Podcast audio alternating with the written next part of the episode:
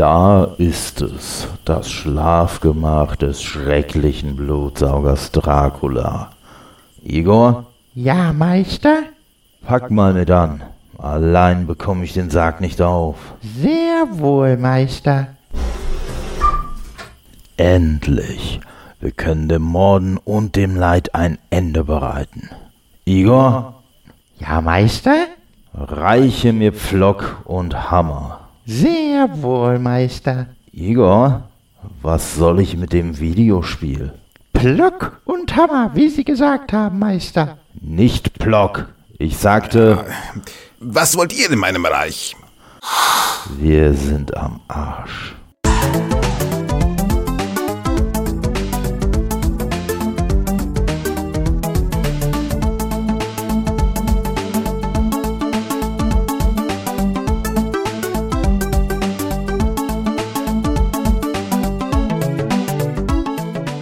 Grüß euch die Madeln, servus die Burm und küsst die Hand zur Episode 66 vom Pixelbeschallung, dem Retro Gaming Podcast, dem man gerne mal die Faust ins Gesicht klatscht. Oder was anderes wie den Fuß oder die Rückhand oder den Penis oder was auch immer. An alle, die schon öfter eingeschalten haben, Schön, dass ihr mich wieder hört und an alle, die mich gerade zum ersten Mal hören und denen ich in den Gehörgang drängen darf. Ganz im Ernst, seid ihr euch sicher? Wurscht, auch diesmal haben Fahnen keine unwesentliche Rolle. Zwar nicht die gleiche Art Fahne wie in der letzten Episode, aber sie sind genauso nervig. Heute geht's um die Figur, die den Freischwinger perfektioniert hat, die Profi in Extreme-Extremitäten schleudern, den Helden, von dem sich Dalsim eine Scheibe abschneiden kann, nämlich Plock, den kleinen Fahnenfetischisten. Willkommen im Blocktober! Ich hoffe, die Aufnahme passt so halbwegs. Ich muss nämlich gezwungenermaßen im Zimmer meines Sohnes aufnehmen. Das heißt, Equipment umräumen und auch noch im Stehen podcasten, weil ich stehe hier inmitten eines Teenager-Sauhaufens, bei dem sogar der Sessel zugehängt ist. Aber wir machen einmal das Beste draus. Auf Block bin ich nicht von allein kommen. Bambi Forest hat es in Retrocasts Game Hit oder Rage Quit gespielt. Ich weiß es nicht mehr genau. Entweder Todde oder Kai hat gemeint, dass Block eigentlich auch ein gutes Spiel für den Podcast wäre. Todde hat das Intro nicht nur gesprochen und den Text verbessert, nein, er hat sogar Soundeffekte reingemischt, da habe ich so gut wie nichts mehr machen müssen, außer den Dracula reinschneiden, den der gute Pixel Power mit seiner perfekten Dracula-Imitation dargestellt hat. Alle Links in den Show Notes. Abonniert Pixel Power auf Twitch und wenn ihr schon gleich einmal dort seid, auch den Retrocast. Und Macht dann gleich danach euren Podcatcher auf und abonniert auch dort den Retrocast und selbstverständlich Todde in Toddes Nerdcast und grundgütiger den Stundfilm-Podcast mit Todde und Kai, den könnt ihr auch gleich mitnehmen. Ganz schön umtriebig die beiden. Ich bin diesmal extrem spät dran mit der Aufnahme. Es ist jetzt Donnerstag 14.48 Uhr und eigentlich sollte die Folge heute noch online gehen. Ich hoffe, dass ich mich nicht so extrem oft verhaspel wie sonst. Das heißt, wenig zu schneiden und ich bin schneller fertig. Das Cover, das muss ich nämlich auch noch machen. Damit's weitergeht, schnell einmal zu Block. Block ist ein Super NES exklusives Jump'n'Run aus dem Hause Software Creations. Ein Name, der so generisch ist, dass es wirklich eine Freude ist, nach der Firma zu googeln. Der Software-Schmiede aus England haben wir aber auch Equinox und Cutthroat Island zu verdanken oder die NES-Version der World Games und das war auch der erste Entwickler außerhalb Japans, der ein Development Kit für das Super NES bekommen hat. 2002 von Acclaim gekauft, was sich als ziemlich scheiße für die Angestellten herausgestellt hat, weil 2004 hat Acclaim die Türen für immer geschlossen. Die Pickford Brothers Die stehen als Designer in den Credits vom Block. Aber nicht nur bei Block, sondern auch bei einer Reihe anderer Sachen. Mario Artist Paint Studio zum Beispiel, dem Nachfolger von Mario Paint. Das kennt ihr nicht. Komisch, dabei war es ja doch ein Starttitel des 64 Doppel-D. Das ist nicht der Nintendo 64 mit Brüsten, sondern ein Zusatzteil mit Disketten. Das war eigentlich recht cool, weil beim Paint Studio da war auch eine Capture Cassette dabei. Das war ein N64 Cartridge mit Kompositeingang. Aber um das geht's ja heute gar nicht. Rauskommen ist Block in Europa, wo es direkt von Nintendo gepublished wurde am 1. Dezember 1993. Damit habe ich ein ungewöhnlich erfreulich genaues Datum für die Retro News. Nintendo war übrigens nur in Europa der Publisher. Trade West war es in Nordamerika und Activision in Japan. Und das, obwohl Shigeru Miyamoto himself erst mitmachen und aus Block das zweitbeste Jump'n'Run machen wollte. Nach Mario natürlich. Aus der Kooperation ist aber dann leider nichts worden angeblich, weil Yoshi's Island, an den sie der Theater bastelt haben, zu ähnlich ist. Da hat sich wohl jemand nicht selbst Konkurrenz machen wollen. Aber bevor wir an die Retro News gehen, klären wir mal ab, was bei Block passiert ist. Endlich, endlich ein echter Held und dann auch noch einer, der Spaß an Flaggen hat und wahrscheinlich auch mit Flaggen. Block hat überall Flaggen. Alle paar Meter hat er eine platziert. Aber dann, eines Tages denkt dann nichts Böses und dann ist es passiert. Plötzlich ist seine Fahne weg. Aber nicht irgendeine Fahne, sondern seine Lieblingsfahne. Eine quadratische, auf der er selbst abgebildet ist. Normalerweise hängt sie an seinem Haus, damit der überhaupt nicht selbstverliebte Block sie immer sehen kann. Bis heute halt. Weil irgendwer hat sie auf der Nachbarinsel versteckt. Die Sau. Also rein ins Boot und ab zur Insel. Und während wir am Boot herumtreiben, machen wir mal geschwind die Retro-News. Was ist denn so passiert am 1. Dezember 1993? Naja, gar nicht einmal so viel. Also hole ich ein bisschen weiter aus. Das Hubble-Teleskop, das hat gewartet werden müssen. Unscharfe Bilder sind halt nicht so geil. Also ist das Space Shuttle Endeavour am 2. Dezember 1993 gestartet, damit man sich um das Weltraumteleskop kümmern kann. Seit 1990 ist das Hubble im Einsatz und soll 2026 in den endgültigen Ruhestand gehen. Abgelöst wird's vom James Webb Teleskop, das eigentlich jetzt dann, nämlich Ende Oktober 2021 starten soll. Am 4. Dezember 93 hat Deutschland das Davis Cup Finale gewonnen. Michael Stich und Mark Kevin Göllner haben dagegen Australien gespielt. Gegen wem genau, weiß ich nicht, das hätte ich besser nachrecherchieren müssen, aber so extrem toll interessiert mich Sport jetzt nicht. Sagen wir einfach, die beiden sind gegen ganz Australien antreten und haben ganz Australien in Grund und Boden gespielt. Bevor ich jetzt zum Kinostart komme, zwei aktuelle Sachen. Der Discord-Server. Die Nutzung des Discord-Server von Pixelbeschallung, naja, die war so rege wie die Teilnahme im Gewinnspiel. Ich habe ihn umbaut und zum Projekt Gemeinschaftsserver gemacht, das Beschallungsnetzwerk. Dort findet sich jetzt nicht nur Pixelbeschallung, sondern dort haben auch andere kleine Podcasts, die jetzt nicht zwingend Retro sind, einen eigenen Bereich. Den Todder mit Toddesten Nerdcast findet man zum Beispiel dort oder den Ewig Gestern Podcast. Dann findet ihr auch noch dort äh, Das ist richtig, den Podcast. Und zu guter Letzt den Pixel Pommes Podcast. Ich bin mir sicher, ich habe irgendeinen vergessen und das tut mir wahnsinnig leid. Schaut am besten dorthin, dann seht ihr eh genau, wer da ist. Ich würde mich auf alle Fälle freuen. Und was mich auch freuen wird, wäre von euch zu lesen. Bis 10. Oktober 2021, also kommenden Sonntag, geht das Gewinnspiel noch. Einen 20 Euro Steam-Gutschein gibt's zu gewinnen. Und alles, was ihr machen müsst, um in den Lostops zu wandern, ist mir zu schreiben, dass ihr mitmachen wollt.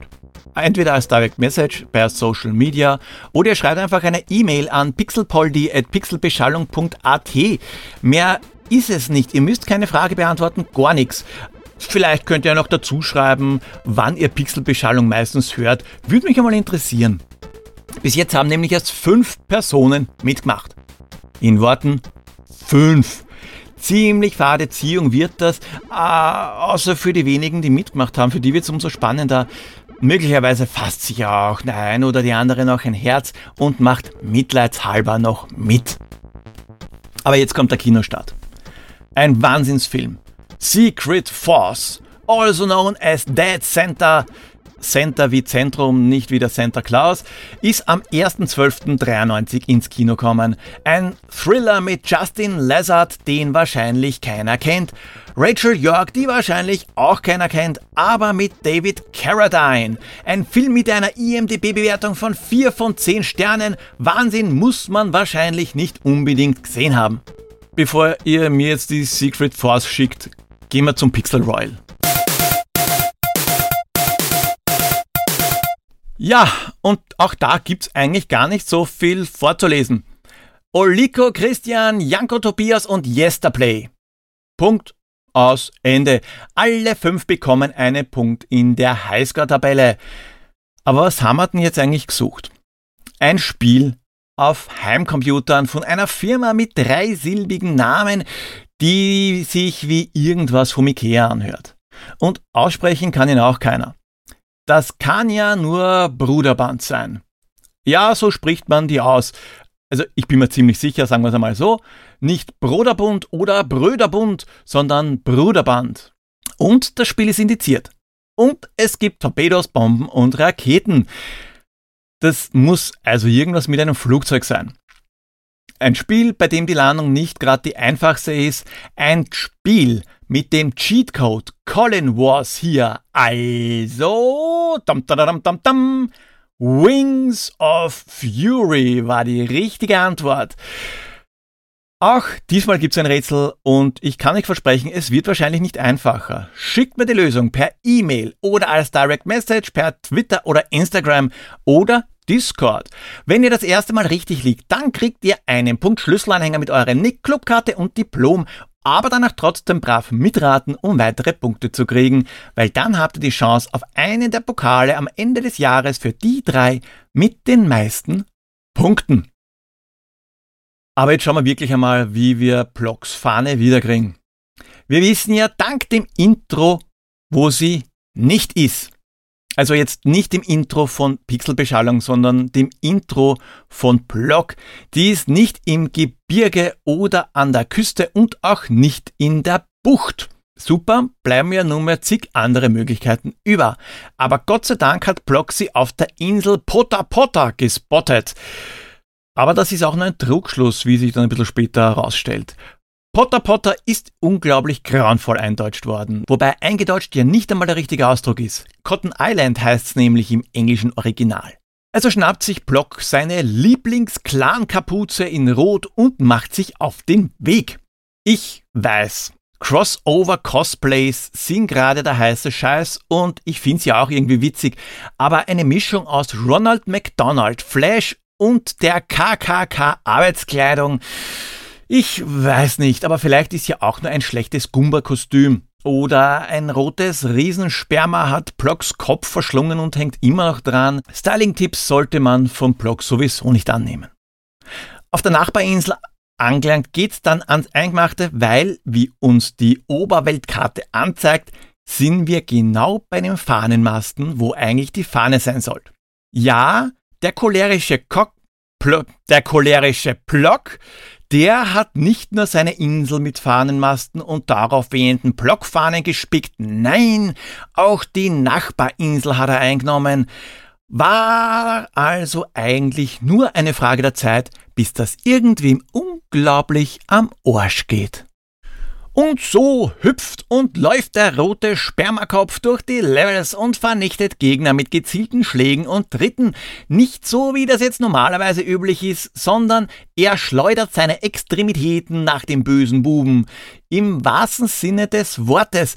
Deswegen kann man auch nur logischerweise vier Schuss gleichzeitig abfeuern, weil irgendwann geht's Plock dann wie dem schwarzen Ritter aus Ritter der Kokosnuss und er ist nur mehr Rumpf samt Kopf, der herumhüpft.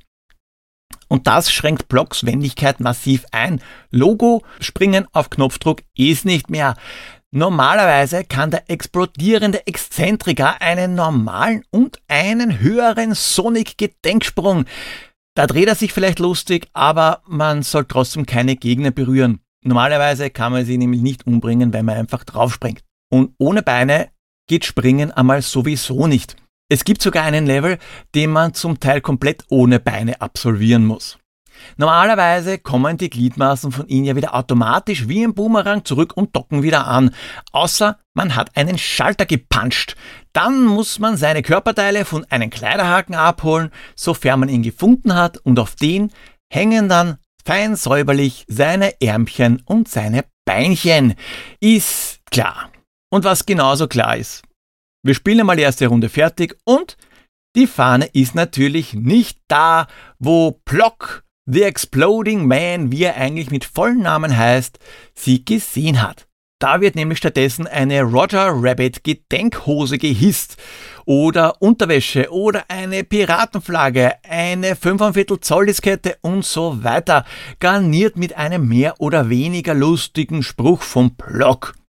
Ja, der leicht gestrickte Rayman bei Wish der sieht nicht, dass da keine Fahne, sondern eine Hose am Boden liegt, der muss das Teil erst hissen. Und wie es eben so ist, wenn man was sucht, das Teil liegt da, wo man ganz zum Schluss sucht.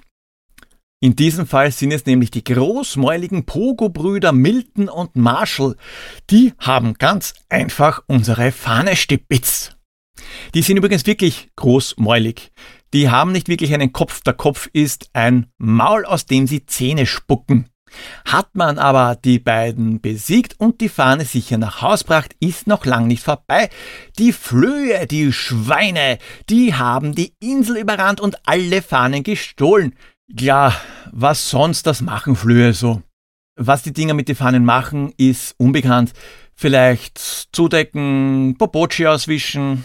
Bevor Block aber auf Floh-Killer-Tour geht, da macht er ein Nickerchen und zeigt, wie abwechslungsreich das Spiel ist. Da denkt er sich nämlich, es wäre eigentlich wirklich super gewesen, wenn der Opa damals das Amulett gefunden hätte. Und was passiert? Er träumt vom Opa Plock. Und jetzt spielen wir auch Opa Plock.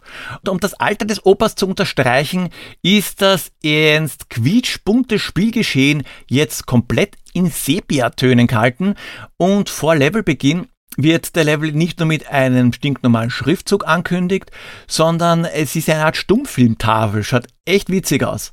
Den Opa, den haben es aber Gott sei Dank nicht auch die Fahnen stibitzt, wer ja sonst fahrt, sondern er sucht sein Amulett. Das hat er nämlich vergraben. Nur weiß er blöderweise nicht wo, aber Gott sei Dank hat er ja die Stelle mit einem X markiert. Aber nicht nur eine Stelle, sondern natürlich mehrere Stellen. Und welche jetzt die richtige ist, das weiß der senile Senior nicht mehr.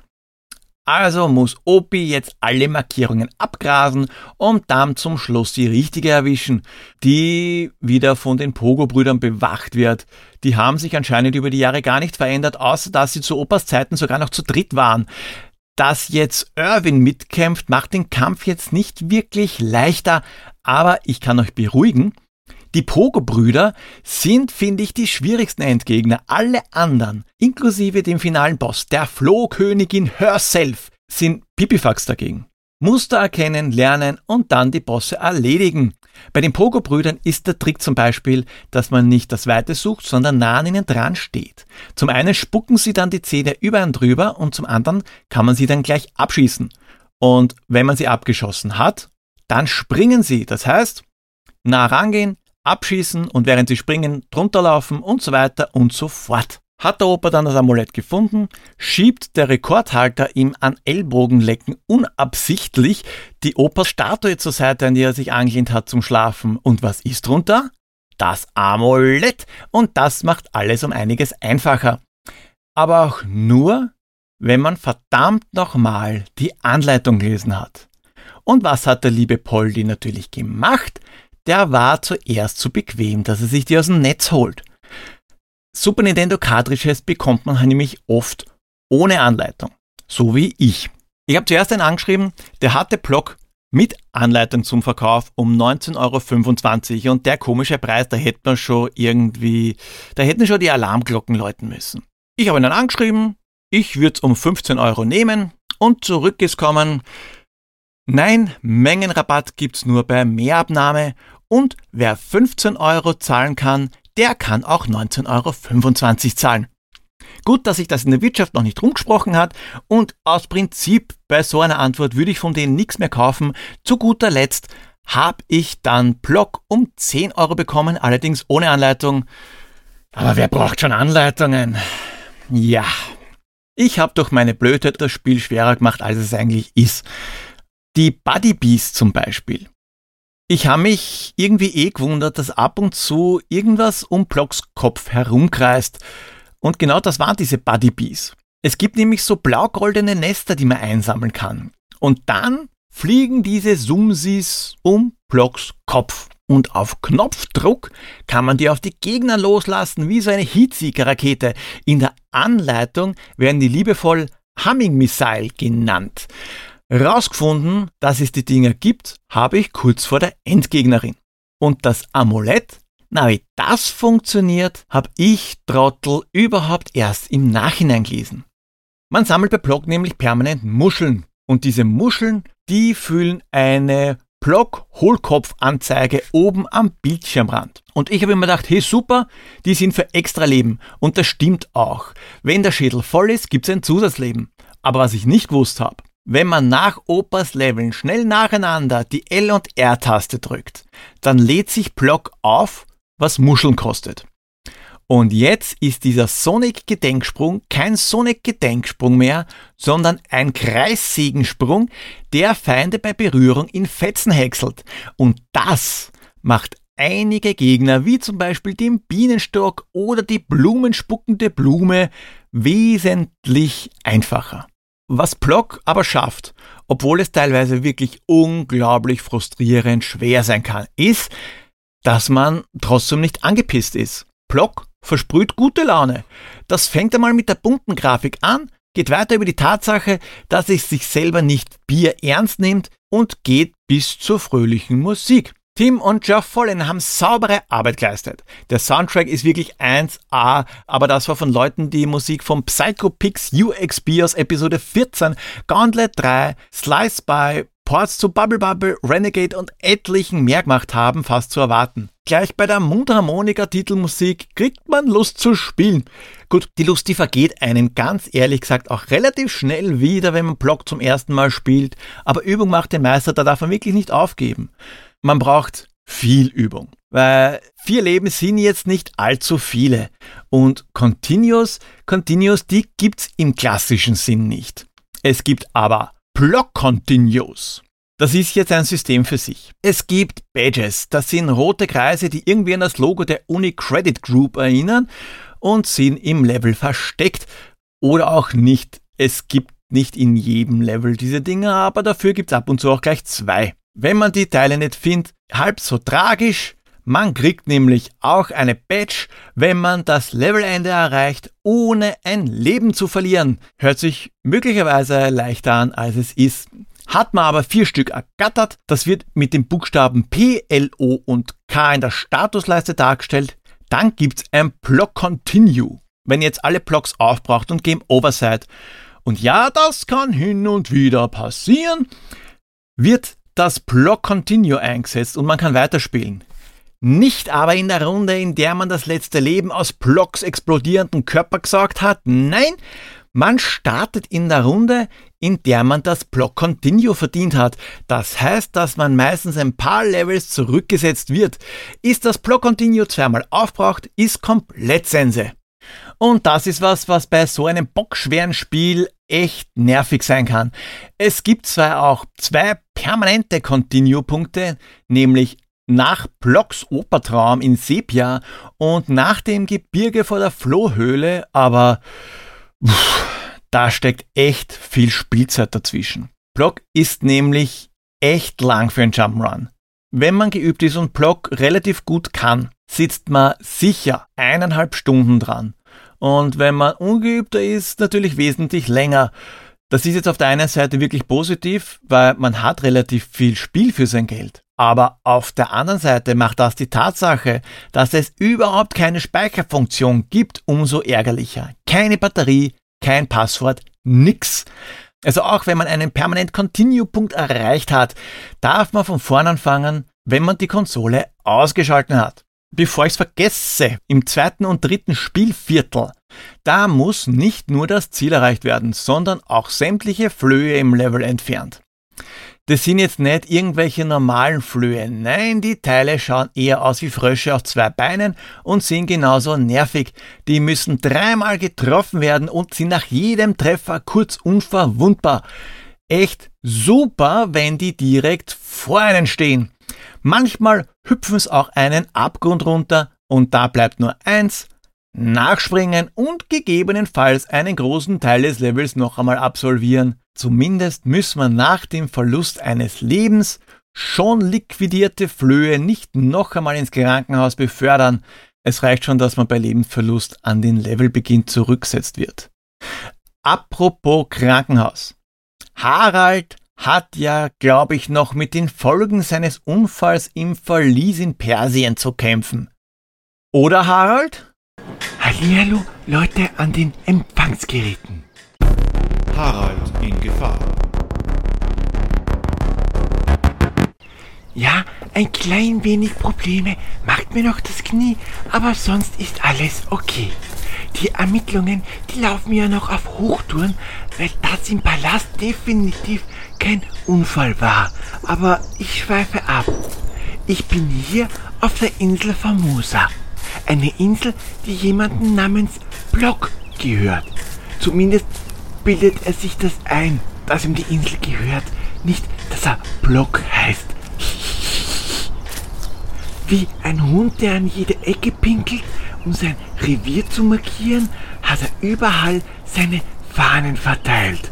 Und auf jeder Fahne ist er drauf. Dieser Block, der nur vermummt aus dem Haus geht, ist ziemlich aufbrausend. Da machen die Flöhe nur einen Ausflug, weil es ihnen in der Höhle viel zu stickig ist. Und was macht er? Er läuft wie eine Walze durch die Insel und hinterlässt eine Spur der Verwüstung. Besonders auf die eh schon vom Aussterben bedrohte Art der Riesenflöhe hat er es abgesehen. Aber auch Blumen rupft er aus obwohl sie sich nur wehren, weil sie sich in ihrer natürlichen Umgebung bedroht fühlen. Ich, ich werde dem Blog einmal ein paar Fragen stellen. Äh, Entschuldigung? Meine Fahne! Hast du meine Fahne gestohlen? Nein, okay, vielleicht lasse ich das lieber und versuche mein Glück bei der Flohkönigin. Gott sei Dank liegen hier so Geschenke herum, die den Weg verkürzen. Mal sehen, was da drin ist. Oh, brillant! Ein Auto! Da bin ich in null Komma nix bei der Königin. Das ist auch besser so, weil es ist nämlich hier wirklich unheimlich. So. Oh, Grundgütiger. Ein Augenschmaus ist die Flohkönigin nicht. Aber vielleicht kann ich den Streit zwischen ihr und Block beenden. Hier braucht man sicher nur ein wenig Diplomatie. Äh, äh, Entschuldigung, haben Sie eine Minute?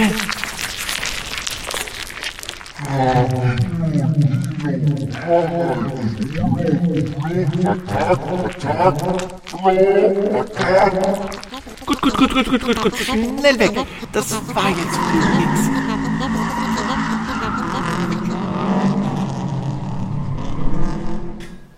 So, Gott sei Dank bin ich jetzt aus der muffigen Höhle draußen und in Sicherheit. Meine Fahne! Hast du meine Fahne gestohlen? Das wird dir doch leid tun. Oh, ich muss weg. Auf Wiedersehen. Famosa, so heißt die Insel, auf der Block wohnt, ist anscheinend kein gutes Urlaubsziel. Die Geschenke, die Harald erwähnt hat, die verwandeln Block in Special-Versionen in Ploggy, der maschinengewehrmäßig Fäuste verschießen kann, untermalt mit einer Musik, die dem Rocky-Theme verdächtig ähnlich ist. Oder Jägerblock mit Schrotflinte, Raketenblock mit Drei-Wege-Raketenwerfer, Flammenwerferblock mit, wer hätte das gedacht, Flammenwerfer und Cowboy-Block. Und nicht nur das, für die letzten paar Levels, da rüstet er nochmal ordentlich auf. Wie Harald geht er da nämlich nicht zu Fuß, sondern düst im Auto, Panzer, Helikopter, Jetpack und vielen, vielen mehr rum. Ich hab ja gesagt, Plock bietet unglaublich viel Abwechslung. Aber man braucht eben Sitzfleisch und Nerven. Wenn man aber mal checkt hat, wie das Spiel tickt und sich gemerkt hat, wann diese beschissenen, verdammten, der Schwerkraft trotzenden Baumstämme vom Himmel fallen, kann man schon weiterkommen. Sicher hat Block auch seltsame Eigenheiten, wie diese verfickten Baumstämme, die sogar bergauf rollen können. Aber das macht unter anderem dieses doch ziemlich schräge Spiel aus.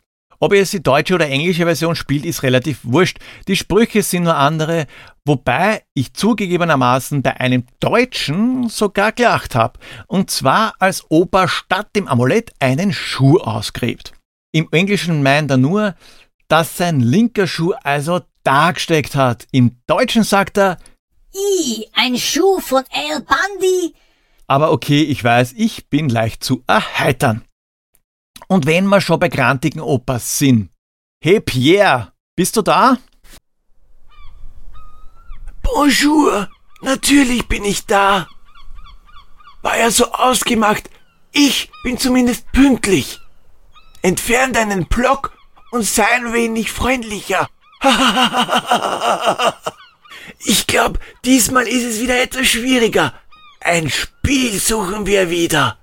Also, in einer guten Sammlung macht sich ein Spiel aus 1982 gar nicht schlecht im Spielekeller.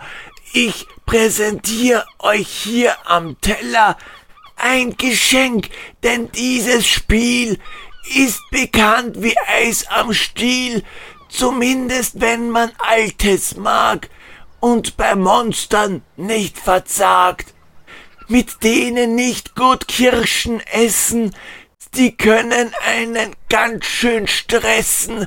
Fühlst du dich von Creeps gejagt? Hör auf das, was man dir sagt. Bevor die Dinger dich erwischen, versuch mit Kernobst dich zu erfrischen. Oder die Bösen zu erschlagen, sind eh zu groß für deinen Magen. Bei vielen Creeps auf jeden Fall ist das besser als dein scheiß Ball. Na, wo sind die Profis in Sachen alte Spiele unter euch? Au revoir. No, wenn das nicht wenig Infos sind. Aber eigentlich genug, um das Spiel eindeutig zu identifizieren. Ich habe damals den C64-Port gespielt. Die Idee vom Block oder besser den Charakter mit der Henkerskapuze. Ja, das ist diesmal kein Witz, es ist wirklich eine Henkerskapuze und die Flöhe, die hat schon weit vor 1993 gegeben. Nämlich 1989, da wollten die Pickfords einen Arcade-Automaten namens Fleepit rausbringen, in dem Block Flöhe einsammeln müsste. Dafür hat sich Zippo Games, das war die Software-Schmiede, für die sie gearbeitet haben, mit Rare zusammentan ist ja eigentlich keine schlechte Kombination, wenn Rare nicht mitten in der Entwicklung gemeint hat, dass er sich jetzt eher auf NES-Titel und nicht Arcade-Automaten konzentrieren sollen und dann ist auch noch der Game Boy rauskommen und für den hätten sie auch noch Spiele entwickeln sollen. Also war Fleepit mal pausiert und die Beziehung zu Rare hat sich verschlechtert und auch mutmaßlich die finanzielle Lage, denn 1990 ist Zippo Games von Rare geschluckt worden, in Rare Manchester umbenannt und dann auch später geschlossen worden. Und dann noch einmal später ist dank Software Creations Block draus worden, wie wir es heute kennen. Fun Fact, eigentlich waren die Oper-Levels anders geplant. Diese Oper-Levels, das waren nämlich ursprünglich die ersten acht Levels im Spiel. Die Pickford-Brüder, die haben aber damals schon gemeint, dass der Schwierigkeitsgrad ein bisschen gar hoch ist. Also haben sie acht neue Levels für den Anfang kreiert. Diesmal leichtere. Ja, liebe Leute, diese ersten acht Levels in der finalen Version mit sadistischem Schwierigkeitsgrad sollen leichtere Levels sein. Die Grafik ist mehr als ordentlich. Manche Animationen wirken zwar ein bisschen dilettantisch wie die Rotation dieser verdammten Holzbalken, aber holla, Block kann sich sehen lassen, der Rest ist gut und bunt. Und auch soundtechnisch wird einiges geboten. Kein fades Klimbim oder sich permanent wiederholende Loops. Die Musik, die ist qualitativ unglaublich hochwertig und super abwechslungsreich. So wie Block selbst. Gesamt gesehen muss man Block wirklich gespielt haben, auch wenn die Steuerung teilweise ein bisschen klobig und die Tatsache, dass man nicht speichern kann, ärgerlich ist, sollte man den Titel eine Chance geben oder besser viele Chancen, sehr viele, sehr, sehr, sehr, sehr viele, denn wer Block spielt, wird sterben. Oft. Sehr, sehr oft. Naja, Time Warp wird ein bisschen schwierig, weil Block habe ich damals nicht gespielt. Also lasse ich das damals logischerweise weg und komme zum Heute. Ich muss zugeben, dass es nicht nur eine Situation gegeben hat, bei der ich am liebsten das Gamepad gegen die Wand geschmissen hätte, damit es mit einem lauten Block in tausend Teile zerspringt. Aber mit Übung, vielen Stunden Übung, habe ich es bis ins Gebirge geschafft, was eigentlich relativ weit ist. Danke noch einmal an Bambi Forest, Kai und Todde, die mich auf das Spiel gebracht haben, weil sonst wäre es an mir vorbeigegangen. Es ist ein guter Plattformer, den ich auch in Zukunft noch spielen werde. Ich muss nämlich ganz ehrlich gestehen, so gefesselt wie Block hat mich schon lang kein Retro-Spiel mehr. Wahrscheinlich, weil ich es noch nicht gekannt habe und weil es ein gutes Spiel ist. Um Block heute noch spielen zu können, da braucht ihr, ja, Block und einen Super Nintendo. Es ist mir irgendwie unbegreiflich, dass Block in überhaupt keiner Compilation, keiner Minikonsole und auf keinen Streamingdienst verfügbar ist.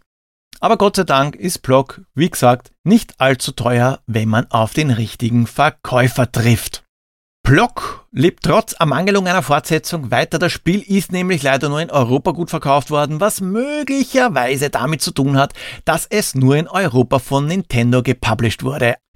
Aber die Pickfords haben eine Comicbuchreihe rausgebracht und auch einen Webcomic, der bis heute gepflegt wird. Schaut einmal dort rein. Ich verlinke euch auch das in den Shownotes. Die Shownotes, die werden eine Linkorgie dieses Mal werden. Habt ihr eine Idee, welches Spiel Pierre sucht? Dann schreibt mir euren Tipp per E-Mail oder Social Media. Wenn ihr wollt, dass ich mir ein bestimmtes Spiel vornehme, dann lasst es mich wissen. Und auch wenn ihr eine Idee für ein Intro habt, könnt ihr Pixelbeschallung mitgestalten. Ihr könnt auch so wie Tode gerne eine Sprechrolle übernehmen. Da müsst ihr euch nicht einmal einen Text ausdenken. Den kann ich euch liefern, wenn ihr wollt. Und die Fleißaufgabe mit den Soundeffekten reinmischen. Ich bin unheimlich dankbar. Es hat mir echt viel Arbeit erspart. Es ist aber kein Zwang. Ich bin schon froh, wenn ich nicht permanent meine Stimme bei zwei- oder mehrstimmigen Intros verstellen muss. Folgt mir auf Twitter at pixelpolly, Instagram at pixelbeschallung, schaut in den Discord discord.pixelbeschallung.at oder schaut ganz einfach direkt auf www.pixelbeschallung.at.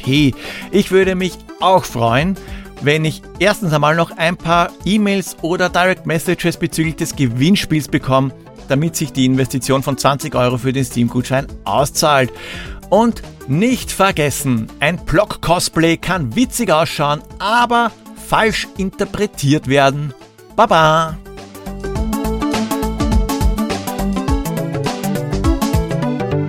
Igor, das ist jetzt unsere letzte Chance. Noch einmal werden wir der Bestie nicht entkommen.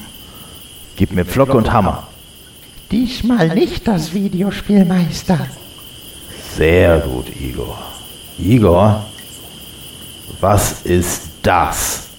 Der Plackmeister. Wie gewünscht habe ich Ihren Buttplug mitgenommen. Igor, jetzt bist du am Arsch. Ja, wer stört mein... Oh, was habt ihr denn da?